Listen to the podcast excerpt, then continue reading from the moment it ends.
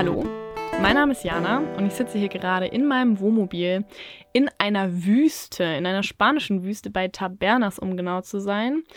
Das ist von Almeria so ein bisschen ins Landinnere quasi. Und es regnet hier angeblich, es ist eine Wüste, deshalb sehr trocken. Es regnet angeblich nur 200 Milliliter im Jahr und die regnet es natürlich genau dann, wenn ich hier bin. Aber es tröpfelt nur so ein bisschen, also alles gut. Ich denke, man hört es auf der Aufnahme nicht. Heute möchte ich über das Thema Angst reden. Ich werde oft gefragt, Jana, hast du keine Angst oder oh, du bist ja mutig? Und da erstmal von Anfang an ganz klar, ich bin ein Riesenangsthase. Ich habe schon in den kleinsten Situationen, die total unbegründet sind, habe ich Angst. Und es wird ja auch oft so gesagt, wenn du auf irgendeinen Stellplatz fährst, dann hör auf dein Bauchgefühl.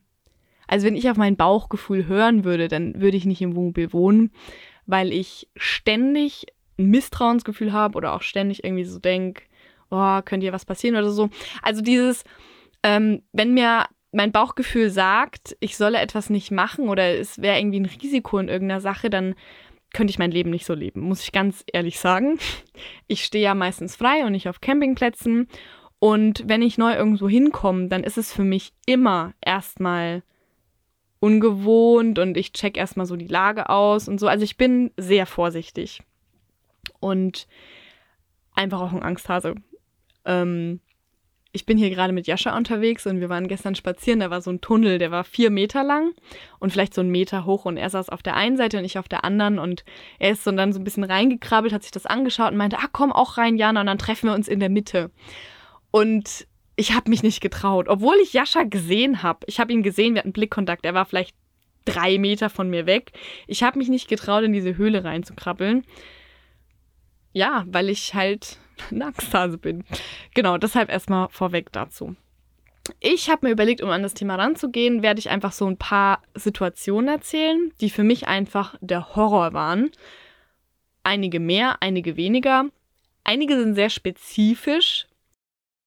Andere sind aber wiederum sehr universell, wo ich denke, das kann dir genauso passieren.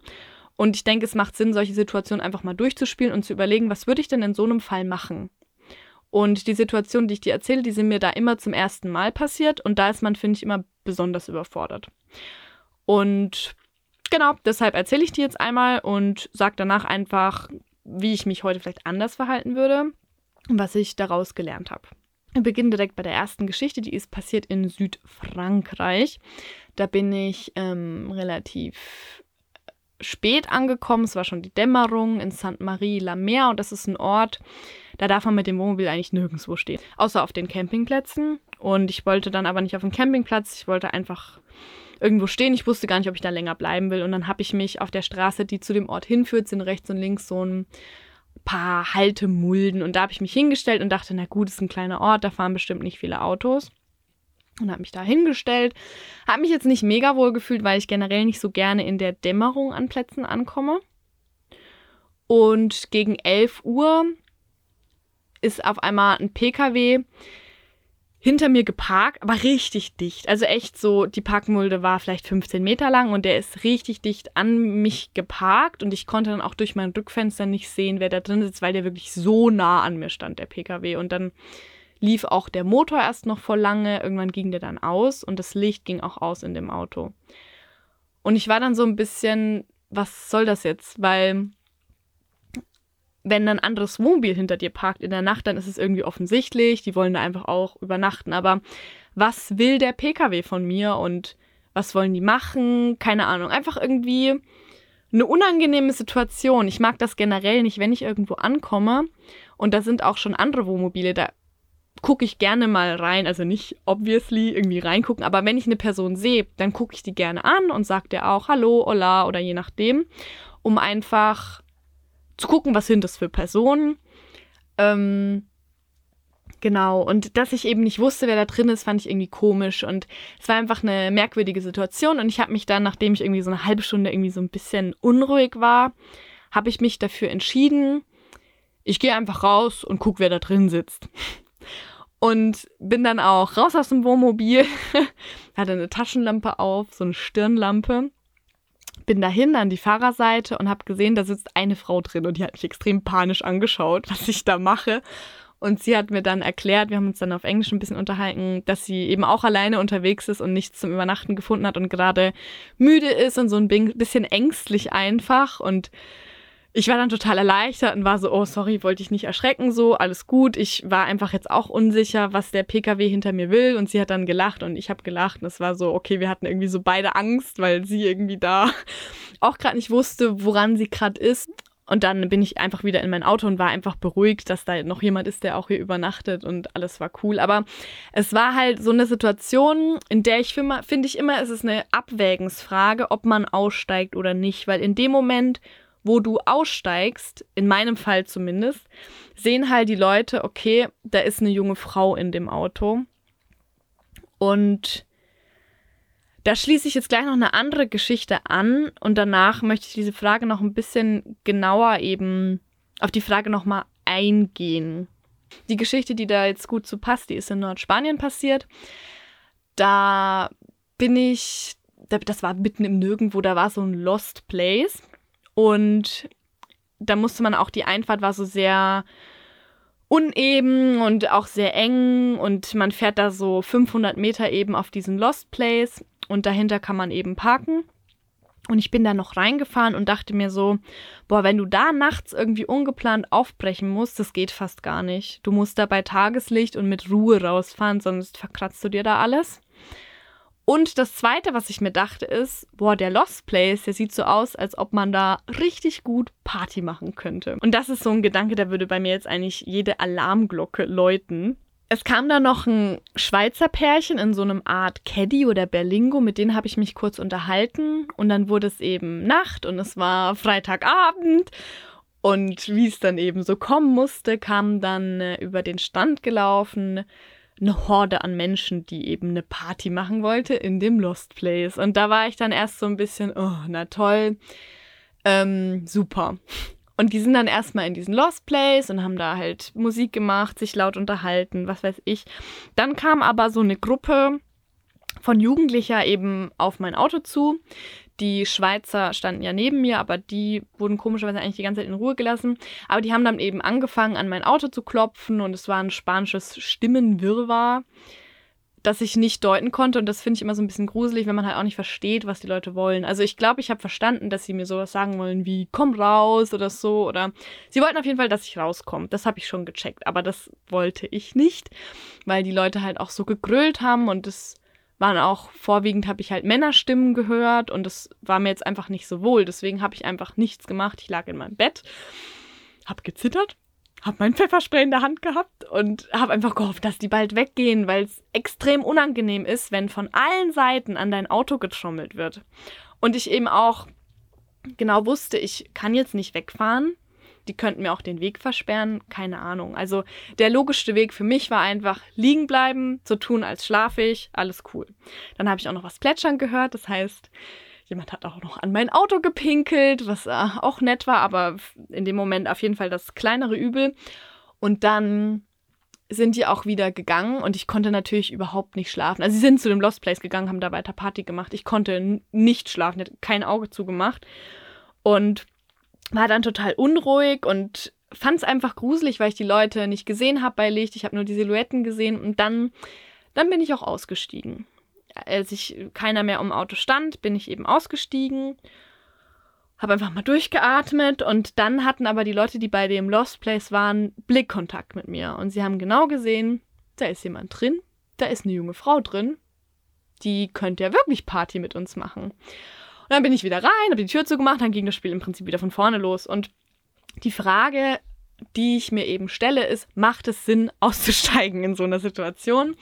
Und in der ersten Situation im Nachhinein war es vollkommen gut, dass ich ausgestiegen bin, weil ich dann die Situation klären könnte, konnte. In der zweiten Situation hat es dann natürlich keinen Sinn gemacht, weil ich mich dann äh, gezeigt habe und die Leute wussten, okay, wir probieren das jetzt nochmal bei ihr, sie da zu nerven. Ich weiß auch nicht, wäre ich jetzt ein zwei Meter Typ gewesen, breit wie ein Schrank. Vielleicht würde ich mich dann auch eher trauen, rauszugehen, wenn ich dann vielleicht auch noch einen schwarzen Gürtel im Judo habe oder so. Aber gerade wenn ich alleine unterwegs bin, bin ich natürlich relativ wehrlos. Und Ich kann jetzt nicht universell beurteilen, ob es Sinn macht, rauszugehen oder nicht. Ich würde sagen, eigentlich eher nicht. Und ich mache auch, wenn ich abends irgendwo bin, mache ich in der Regel auch alle Vorhänge zu, damit man mich auch nicht allein hier drin sitzen sieht. Also in Umgebungen, in denen ich mich jetzt nicht, in denen ich nicht heimisch bin oder in denen ich mich nicht auskenne. Also wenn ich irgendwo länger bin und dann auch die Umgebung kenne, dann ist das was anderes. Aber gerade in solchen Situationen würde ich mich jetzt eher nicht als alleinreisende Frau erkenntlich geben. Und was ich generell auch immer mache, ist, es gibt einen Platz zwischen Barcelona und Valencia, an dem ich sehr gerne stehe, aber da bin ich auch immer ganz alleine. Und da fahren öfter so Bauern vorbei und es ist auch so ein bisschen unüblich, glaube ich, dass da Wohnmobile stehen. Und die fragen mich dann oft so, ah cool, was machst du hier und bist du alleine? Und auch wenn ich da bisher immer alleine war, sage ich in solcher Situation immer, nein, mein Freund ist mit mir. Und ich glaube, das ist total wichtig. Und auch wenn du alleine als Mann unterwegs bist, jetzt aber nochmal zu der Situation an dem Lost Place. Ich bin dann am nächsten Morgen aufgewacht, die Party war vorbei, ich konnte so ein bisschen schlafen und habe mich dann noch mit dem Schweizer Pärchen unterhalten, die ja auch neben mir standen die ganze Zeit und es auch mitbekommen haben. Und die haben mir dann erzählt, dass sie auch die halbe Nacht natürlich wach waren, weil es laut war und sie haben eben auch die Situation beobachtet, wie die Leute an meinem Auto waren und sie hatten eben Angst, aber sie wollten halt nicht aussteigen, weil es ihnen halt auch unwohl war, was ich auch verstehe. Und es war aber in dem Moment total beruhigend für mich generell zu wissen, dass die da waren. Ich glaube, wenn die nicht da gewesen wären, hätte ich ein bisschen mehr Schiss gehabt. Aber einfach zu wissen, okay, da ist noch ein anderes Auto, ist, war irgendwie hilfreich. Und dann auch zu hören, dass sie eben mich auch beobachtet haben und so und wäre jetzt irgendwas krasses gewesen, wahrscheinlich auch eingeschritten werden. Das war sehr beruhigend. Und nach der Situation bin ich eine Zeit lang ungern irgendwo alleine gestanden. Und was mir da hilft, ist, also hier in Spanien gibt es eine Menge an kostenlosen Wohnmobilstellplätzen. Die sind, die findet man hauptsächlich über Park 4 Night. Die sind so grün angemalt, beziehungsweise hier in Südspanien sind die komischerweise so hellblau. Hier gibt es ja auch nicht so oft, aber gerade in Nordspanien findet man die sehr oft. Und ähm, das sind einfach kostenlose Stellplätze, die von den Gemeinden zur Verfügung gestellt werden. Da hat man auch kostenlos Wasser oder kann zum Beispiel sein Abwasser entleeren oder seine Chemietoilette. Und an solchen Plätzen, die sind meistens in der Stadt, sind eigentlich immer noch andere Camper. Wenn ich halt gerade in der Phase bin, wo ich gerade nicht so Lust habe auf extremes Stellplatzabenteuer, sondern einfach nur ruhig schlafen will und mir gerade auch ein wunderschöner Stellplatz nicht so wichtig ist, dann wähle ich oft gerne die Sicherheit und stelle mich dann eben auf solche Plätze. Da ist man einfach nicht allein und hat irgendwie einen gewissen Rahmen, der jetzt nicht so besorgniserregend ist, wo man sich einfach keine Gedanken machen muss. Und das ist ja auch manchmal wichtig.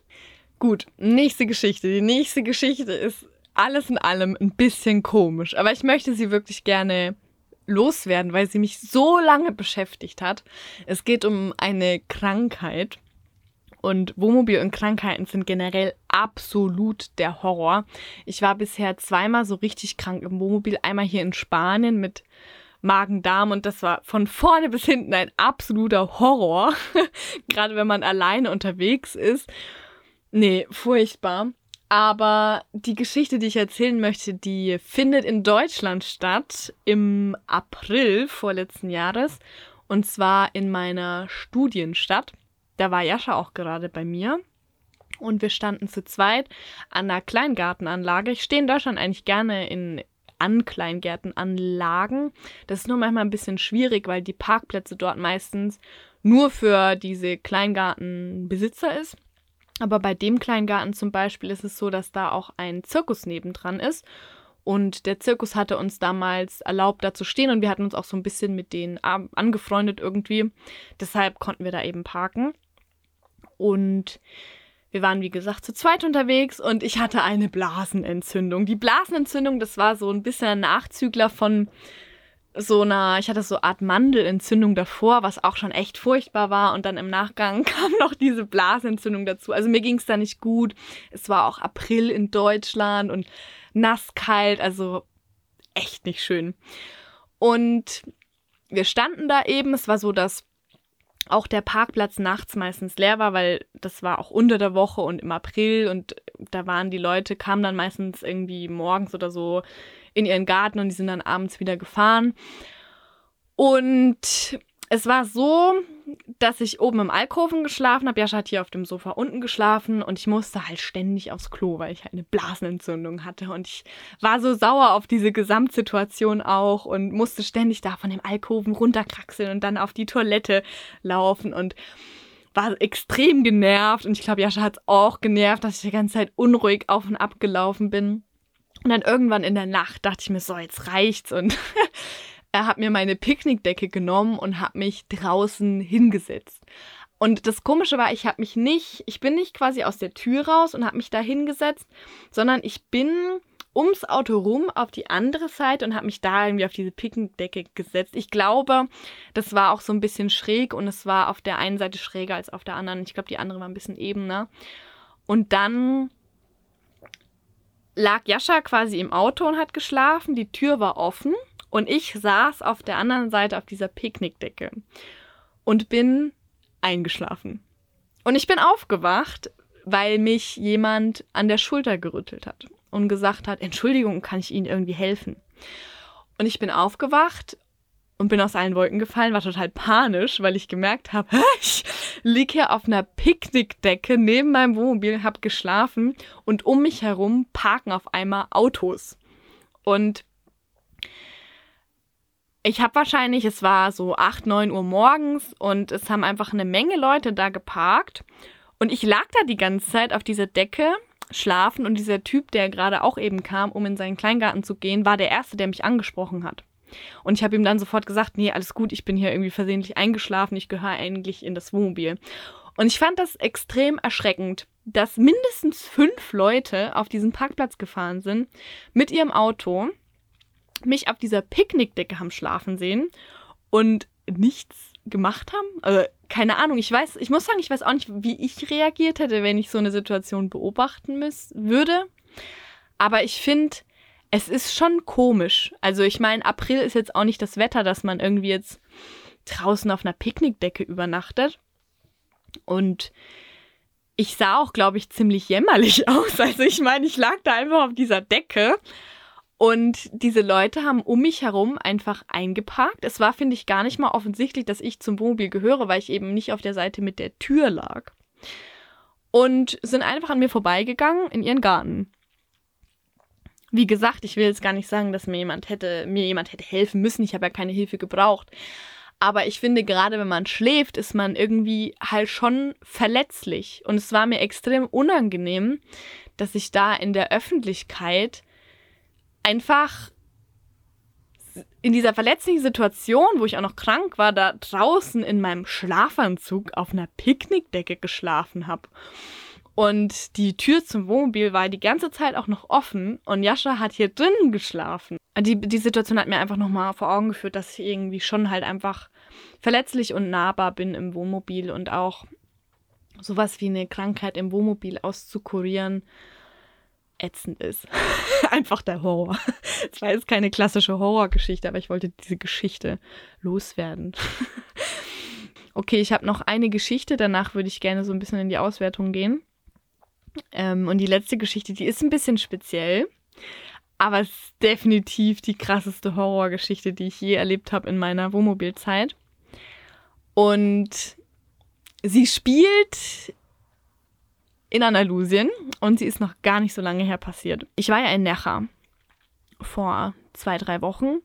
Jascha war ja schon vor mir in Necha gewesen und der hat mir dann diesen Parkplatz geschickt und meinte, hey, ich glaube, da könntest du gut stehen. Und dann bin ich da auch hingefahren und so. Und ich war dann auch zwei Morgende da am Strand. Das ist ein Parkplatz, der ist in so einem Tal und man läuft dann so einen 800 Meter, würde ich sagen, in so einer geduckten Position, weil da auch so Schilf ist und alles sehr unberührt und ich glaube, deswegen sind da auch nicht so viele Leute.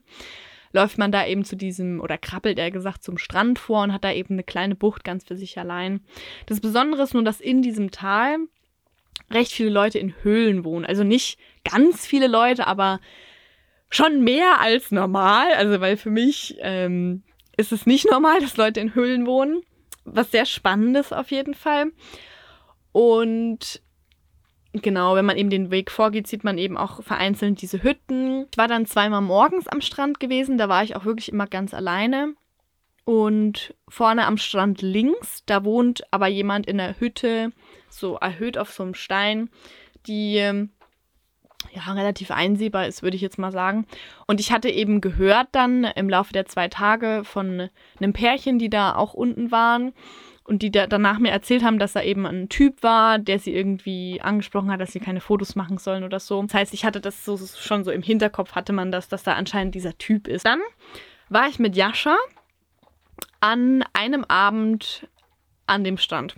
Es war dunkel, aber jetzt nicht nachts. Also es war vielleicht um acht, halb neun, würde ich sagen, sind wir da vorgegangen und saßen da erst auf einem Stein recht lange und haben uns unterhalten. Dann hat jemand uns mit so einer Taschenlampe von weitem so ein paar Mal angeblinkt. Das war eigentlich schon merkwürdig und es kam eben aus der Richtung von dieser Hütte. Und ich habe mir dann schon gedacht, dass es das wahrscheinlich dieser Typ ist halt. Und dann wollten wir aber noch eine Langzeitbelichtung machen. Äh, mit so einer Kerze auch und aber überhaupt nicht in die Richtung auch von dieser Hütte. Ich hatte mein Stativ dabei und habe das aufgebaut und das zeigt auch eindeutig in die andere Richtung und wir haben das halt gemacht. Und dieser Typ hat dann auf einmal auch von weitem irgendwas gerufen oder so und das ging dann alles recht schnell. Der stand dann auf einmal auch bei diesem Stein und hat uns voll getextet. Ich habe es auch nicht verstanden. Es war sehr wirr und man hat auch nicht das Gefühl gehabt, dass er jetzt irgendeine Antwort von uns will. Also er hat hauptsächlich geredet und irgendwas mit No Photo. Jascha hat dann äh, in den Übersetzer was eingegeben und hat das eben gezeigt. Und er hat das irgendwie gelesen, aber irgendwie war ihm das, glaube ich, ziemlich egal. Und wir haben, also ich meine, es war auch eigentlich eindeutig, dass wir nicht sein Haus fotografieren wollen. Wie gesagt, das war die andere Richtung, bla bla. Aber ich glaube, darum ging es ihm gar nicht. Ich glaube, sein Ding ist, wir haben dann auch im Nachhinein erfahren, dass er eben schon seit 20 Jahren da wohnt und in letzter Zeit eben vermehrt Leute dahin kommen und das passt ihm einfach nicht, weil er denkt, das ist sein Privatstrand. Was einfach nicht so ist, es ist ein öffentlicher Ort. Also er hat kein Recht, uns da wegzuschicken. Ah, jetzt tröpfelt es wieder ein bisschen. Ich hoffe, es ist romantisch und nicht störend. er wurde dann auch immer wütender und hat dann so seine Hände zu so einem Gewehr gemacht und hat so Bum Bum gemacht und hat auch auf seine Hütte gedeutet. Und für mich hieß das so, ich hole eine Pistole aus meiner Hütte. Und das fand ich schon irgendwie beängstigend und deswegen bin ich direkt in so eine Abwehrhaltung, so ja gut, wir gehen. Der Typ ist dann von dem Stein runter auch wieder und hat irgendwie laut Schimpfwörter gesagt und ist den Strand auf und ab gelaufen und Jascha und ich haben zusammengepackt und sind da irgendwie runter und wollten dann quasi, ich habe ja gesagt, es gab eben diesen Durchgang zum Strand, der aber sehr bewachsen war und es gab auch nur diesen einen Durchgang, eben den man zurücknehmen konnte und in diesem Durchgang ist er dann hervorgesprungen mit einem Wasserschlauch in seiner Hand und hat uns damit quasi bedroht ähm, und hat irgendwelche Schimpfwörter gesagt und ich bin extrem erschrocken und habe auch direkt meine Hände hoch und habe irgendwie so geredet einfach. Und der hat, glaube ich, gar nichts gesagt, hat einfach so mit seiner Taschenlampe ein bisschen geguckt. Es hat sich dann relativ schnell herausgestellt, dass dieser Typ es eigentlich nur auf Jascha abgesehen hat. Mich hat er auch nicht eigentlich bedroht mit dem Schlauch, eigentlich nur Jascha. Das hat mich im Nachhinein, macht es mich ein bisschen wütend. Ich denke, er hat einfach nicht die Eier gehabt, mich als Frau zu bedrohen oder war zu feige. Was ich echt doof finde, weil ich will als Frau gleichberechtigt werden. Und kann sein, dass er sich zu fein ist, eine Frau anzugreifen, aber na gut, das ist jetzt wieder ein anderes Thema. Ich habe mich auf jeden Fall nicht gesehen gefühlt. Ja, er kann mich gerne genauso anmachen, weil ich bin auch ein Mensch. Ich war genauso bei dieser Aktion beteiligt wie Jascha. Nur er war für ihn der Böse. Das ist ja wirklich wieder ein anderes Thema. Ähm, das Problem war, dass Jascha und ich uns nicht ganz einig waren in unserer Strategie. Ich dachte halt, gut, anscheinend bin ich für ihn nur die Frau oder whatever. Das heißt, ich wollte in so eine Art vermittelnde Rolle eingehen und habe so halt meine Hände hoch und keine Ahnung, wollte irgendwie vermitteln, aber es war irgendwie auch, wir konnten ja nicht mit ihm kommunizieren, er hat uns auch überhaupt nicht zugehört. Und er stand da einfach nur mit seinem Wasserschlauch und kam uns irgendwie auch näher und mega unangenehm. Jascha hat dann irgendwann einfach meine Hand genommen und sich dicht neben mich gestellt. Und das war eigentlich so die Lösung des Ganzen, weil, wie gesagt, er mich ja nicht bedrohen wollte oder konnte, wegen Respekt oder whatever. Und in dem Moment, als ich und Jascha dann eine Einheit quasi gebildet haben und ich dann quasi an ihm vorbei wollte, hat er uns auch vorbeigelassen, weil er mich mir ja eben nichts wollte und dadurch, dass ich dann ja schon an der Hand hatte, war das für ihn so das Zeichen, okay, ich kann ihn jetzt nichts mehr irgendwie, warum auch immer. Und wir sind dann an ihm vorbei und er hat uns dann noch nachgebrüllt und ich hatte einen extremen Fluchtreflex. Ich wollte einfach nur weg. Fand super gruselig, dann auch noch diese 800 Meter durch diesen komischen Schilftunnel zu kriechen. Wir haben uns danach noch lange darüber unterhalten, wie man sich in so einer Situation richtig verhält. Und ich glaube, wir hätten von Anfang an eben eine Einheit bilden müssen. Dadurch, dass wir einfach untereinander dann auch diskutiert haben, hat es ihn unglaublich bestätigt, uns anzugreifen, weil wir quasi eine Schwäche gezeigt haben, dadurch, dass wir uns nicht einig waren, wie wir uns jetzt verhalten wollen. Ja das Lustige war, oder nicht das Lustige, das Krasse war, wir waren einen Tag später, waren wir bei jemandem zum Essen eingeladen, der da auch in der Höhle wohnt, mit dem sich Jascha so ein bisschen angefreundet hatte und er kennt eben auch die Leute in den anderen Höhlen. Und wir haben uns dann mit ihm über diesen Vorfall unterhalten. Und der hat uns dann gleich gesagt, ja, er kennt den und der hat halt ein Problem, äh, ein psychisches Problem. Und er hat tatsächlich eine Machete und er hat gemeint, wir können wahrscheinlich froh sein, dass er die nicht geholt hat. Wahrscheinlich war er einfach zu weit weg von seiner Hütte. Ähm, und deswegen hat er den Wasserschlauch genommen, sonst hätte er die Machete geholt. Und er hat tatsächlich schon mal mit einer Machete einen Typen gejagt. Und der Typ ist dann eine 4 Meter Felswand runtergefallen. Hat sich zum Glück nichts größer verletzt, außer so ein paar Prellungen und Schürfungen. Und das zu hören, echt, also hätte der uns mit einer Machete gejagt, das wäre für mich, boah, nee. Die Situation mit dem Typen, mit dem Wasserschlauch, die hätte mich vor einem Jahr auf jeden Fall noch mehr aus der Bahn geworfen als jetzt, würde ich sagen. Einfach weil ich eine gewisse Sicherheit mittlerweile habe und auch schon Sachen erlebt habe. Und ich hatte bisher eigentlich das Glück, dass all diese Geschichten immer relativ gut ausgegangen sind, außer dass man in der Situation halt ein bisschen verängstigt war. Und ich bin ein Mensch, ich habe oft zu viel Angst. Das habe ich ja schon am Anfang gesagt, dass ich oft mehr auch in Handlungen reininterpretiere. Und ich glaube, es ist auch wichtig, ein gesundes Misstrauen zu haben. Ich glaube, ich möchte aber meiner Angst einfach nicht so viel Raum geben. Ähm, ich glaube, was relativ realistisch hier in Spanien ist, ist ein Einbruch. Und es kann gut sein, dass mir sowas noch passiert weil es einfach verbreitet ist. Da werden mir aber nur Sachen entwendet. Da wird mir in der Regel nichts passieren. Die werden auch nicht nachts einbrechen in der Regel, die werden tagsüber einbrechen, wenn ich nicht da bin. Und das wäre auf jeden Fall eine Horrorgeschichte für mich, weil man sich, glaube ich, einfach nicht mehr so wohl fühlt, wenn jemand in deinem Zuhause rumtrampelt und deine Sachen durchwühlt.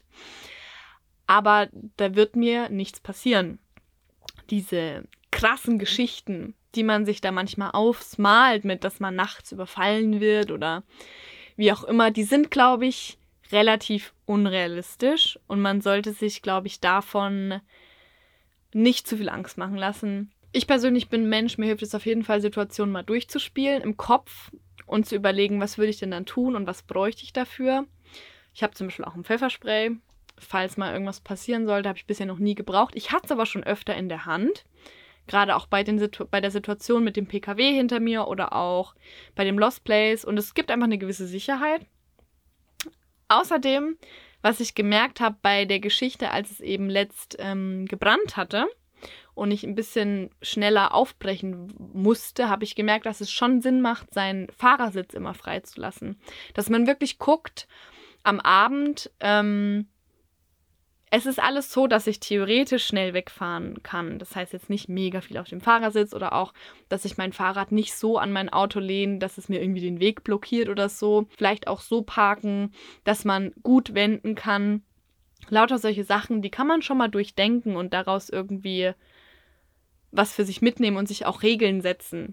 Diese Regel, meinen Fahrersitz immer freizuhalten, denn die gelingt mir auch nicht immer. Aber nach dem Feuer bin ich da jetzt schon ein bisschen mehr drauf gepolt, darauf zu achten, weil ich da eben gemerkt habe, okay, es kostet Zeit, wenn du da erst deine ganzen Klamotten runterschichten musst. Das war's jetzt mit dieser Folge. Ich wünsche dir, dass du keine Horrorgeschichten ansammelst, sondern nur positive, schöne Erlebnisse, die dich stärken in deiner Reise und deinem Sein und dich einfach bereichern.